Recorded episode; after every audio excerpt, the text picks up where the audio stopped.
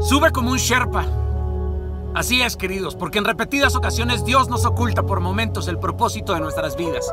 Y nuestros pasos son dados con incertidumbre y temor, como si camináramos en la oscuridad agobiante de una madrugada llena de neblina. Pero es justo ahí, es ahí donde nuestras decisiones tambalean y la angustia nos carcome, nos deja ciegos para tomar con certeza y sabiduría las decisiones más trascendentales para nuestro propósito. Pero es en esos momentos cuando debemos saber que Dios está en control de cada segundo de nuestras vidas, sin importar el tamaño de tu problema, de tu angustia, de tu miedo. Él tiene dominada la situación aunque tú no lo veas.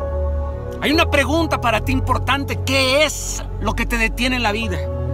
Cuando ves la cúspide, ¿Solo la anhelas? Y te dices, ojalá yo pudiera estar ahí.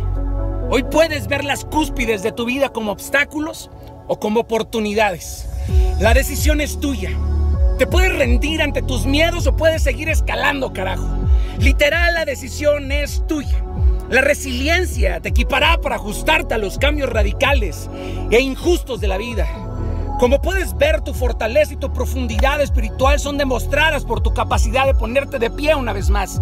Son demostradas por el deseo de seguir aunque no veas la cúspide.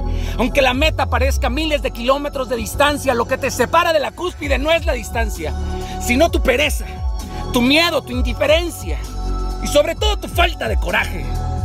Aunque todo parezca en vano e inútil en tu vida, no te rindas. Sube como un Sherpa Sube a otros contigo. Nunca vayas solo, querido. Nunca.